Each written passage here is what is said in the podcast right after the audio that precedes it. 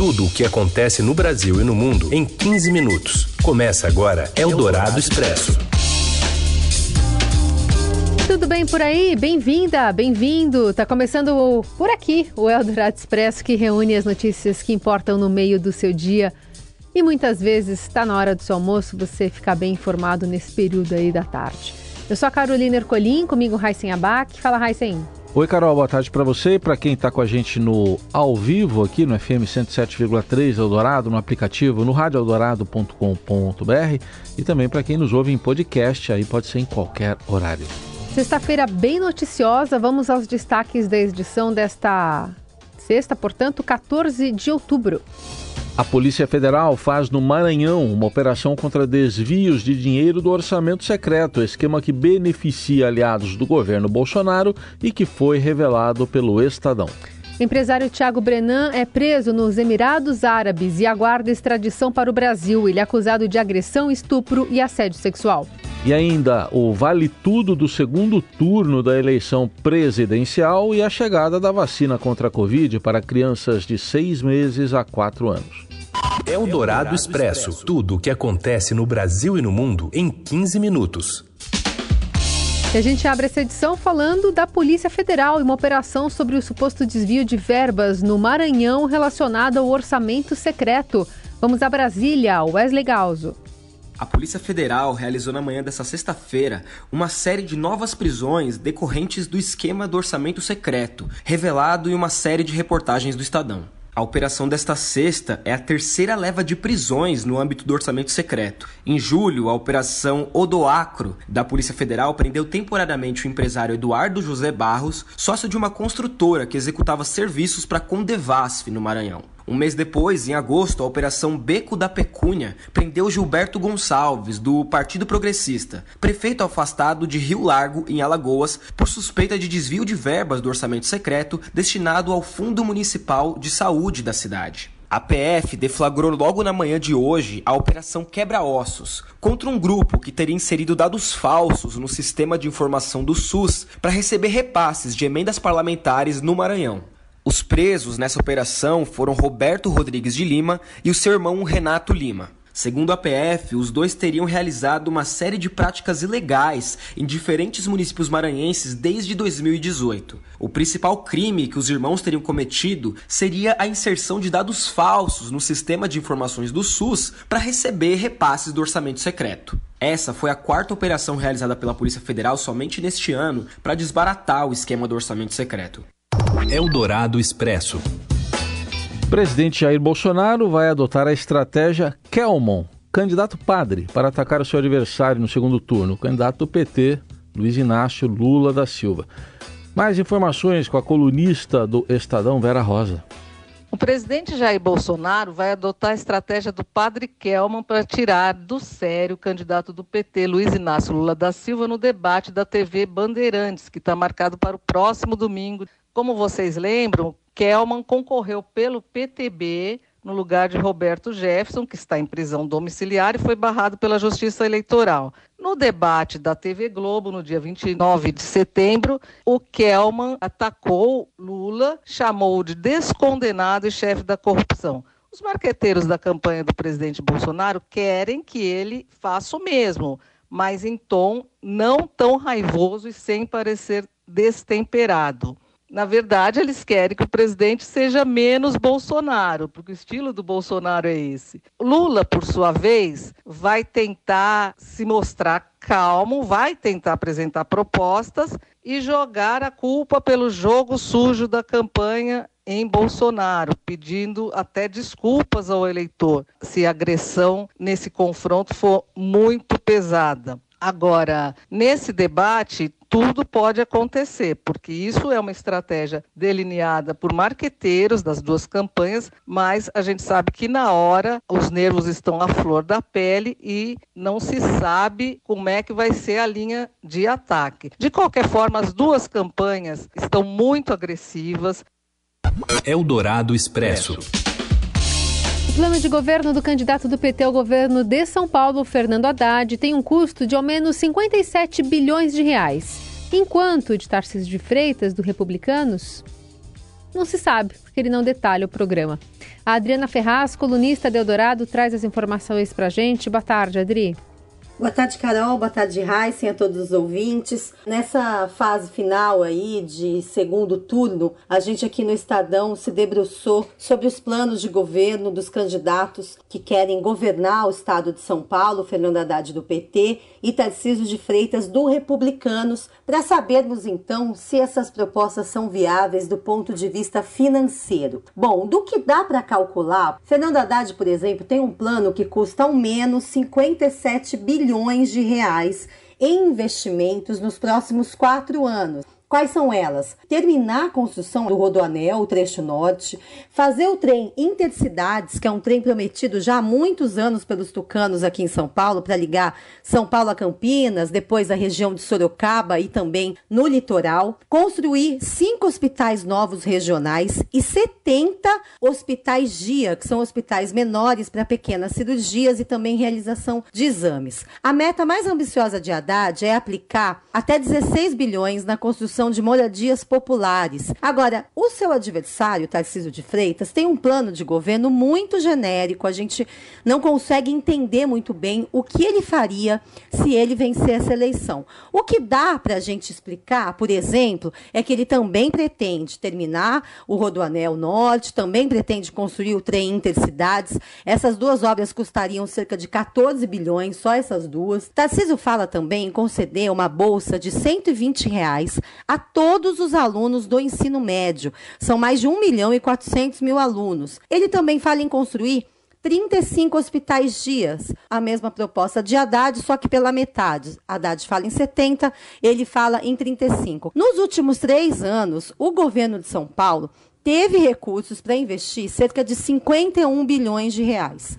Esse ano estão previstos mais 27, ou seja, o plano de Haddad é viável do ponto de vista financeiro e Tarcísio, se for eleito, teria então que se adaptar a essas condições econômicas que, vamos dizer, comparadas a outros estados, a nossa situação aqui é bastante confortável.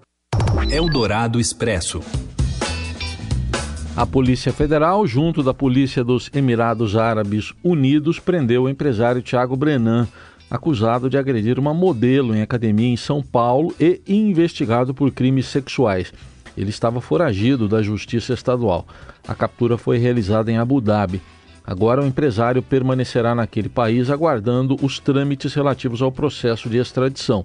A prisão preventiva foi decretada após ele descumprir a determinação da Sexta Vara Criminal de São Paulo para eh, se entregar à justiça o seu passaporte.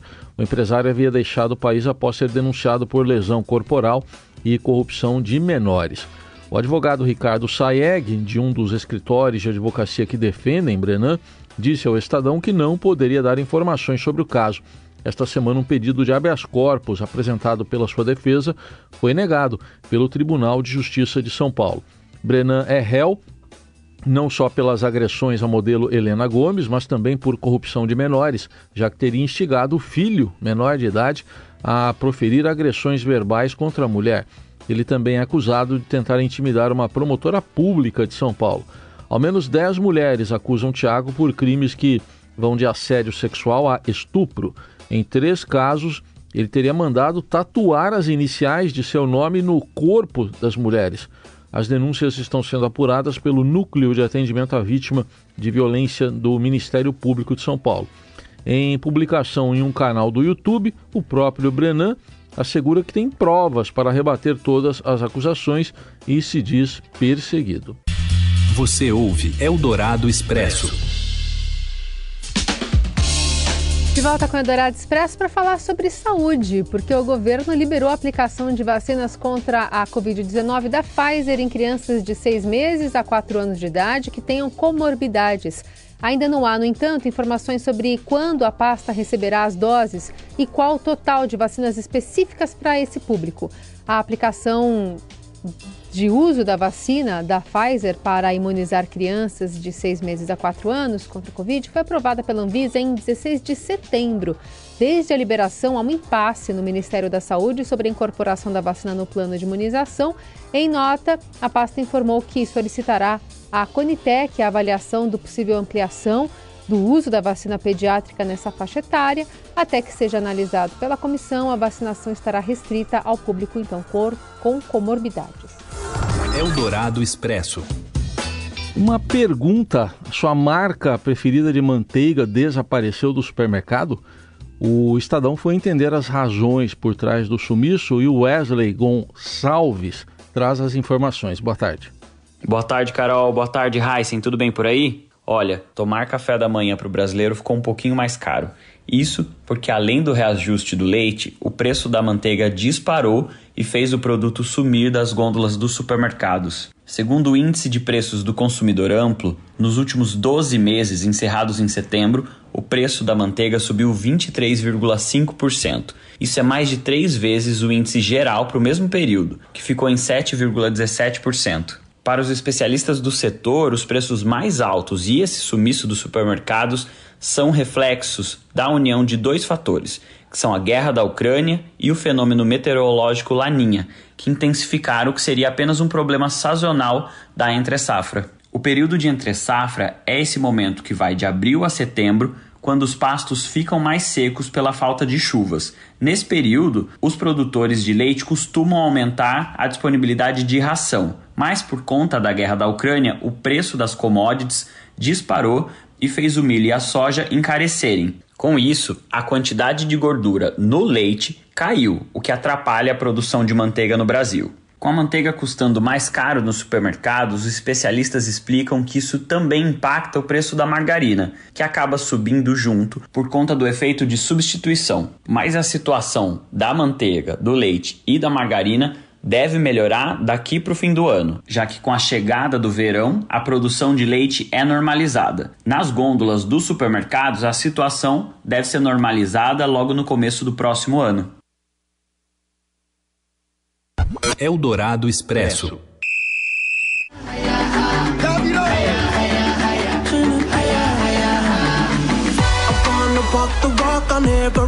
Falar da Copa do Mundo do Catar, que vai ser a primeira da história com ingressos 100% digitais. Conta mais, Ricardo Magatti. Boa tarde.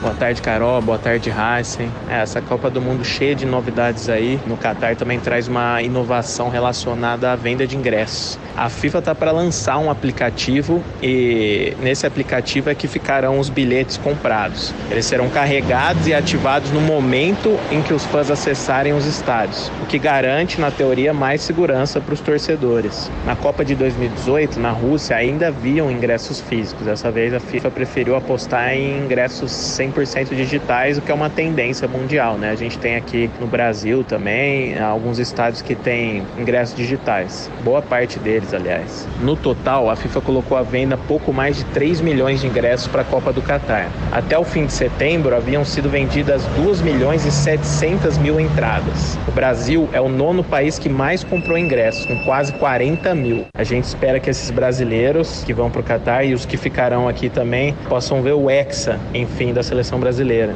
Lembrando que a Copa está próxima, pouco mais de um mês. A abertura vai ser no dia 20 de novembro, um jogo entre o Catar, o anfitrião, e o Equador. O Brasil estreia quatro dias depois contra a Sérvia e a final está marcada para o dia 18 de dezembro. E a gente espera que a seleção brasileira esteja lá. E ainda sobre futebol, o técnico do PSG minimiza novos rumores sobre a saída de Mbappé. Tem apito? Não tem. Fala, Robson Morelli. Agora tem. Olá, amigos! Hoje quero falar de mais um capítulo dessa confusão envolvendo os jogadores do PSG, Messi, Neymar e Mbappé. Parece que o PSG, segundo informações da imprensa espanhola, teria reservado 2,5 bilhões para futuras rescisões de seus jogadores. Pode ser que Messi volte para o Barcelona, pode ser que Neymar deixe o clube francês e assim Mbappé reina absoluto no PSG nas próximas temporadas. Ele próprio próprio disse que o clube não vem cumprindo com suas obrigações contratuais e que agora, de novo, ele gostaria de deixar o PSG. Não sei se iria para o Real Madrid, como estava tudo planejado antes dele aceitar a proposta do clube francês. O fato é que o vestiário não anda nada bom para o PSG. Já é difícil ganhar a Liga dos Campeões quando tudo está bem, como em temporadas passadas, imagine agora em que cada um olha para um lado, sorrisos amarelos e o treinador tentando colocar panos quentes na situação. O treinador que saiu em defesa do seu trio de jogadores, dizendo que está tudo bem, que eles estão bem, que o trabalho está acontecendo, mas não é isso que os bastidores apontam do clube francês. Neymar tem contrato até 2027, anda perdendo espaço para o Mbappé, Mbappé que renovou o seu acordo com o clube e faz uma série de exigências para se tornar o grande astro do PSG e Messi, que parece que não se encontrou em Paris, parece que não tem o mesmo peso do que tinha no Barcelona e pensa em acabar a carreira no clube catalão para onde deve voltar ao término do seu contrato. O fato é que nada vai acontecer antes da Copa do Mundo. É isso, gente. Falei, um abraço a todos, valeu. Ponto final nessa edição do Eldorado Expresso. Bom fim de semana. Segunda-feira a gente está de volta. Microfone aberto só para dizer tchau. Tchau. Você ouviu Eldorado Expresso tudo o que acontece no Brasil e no mundo em 15 minutos.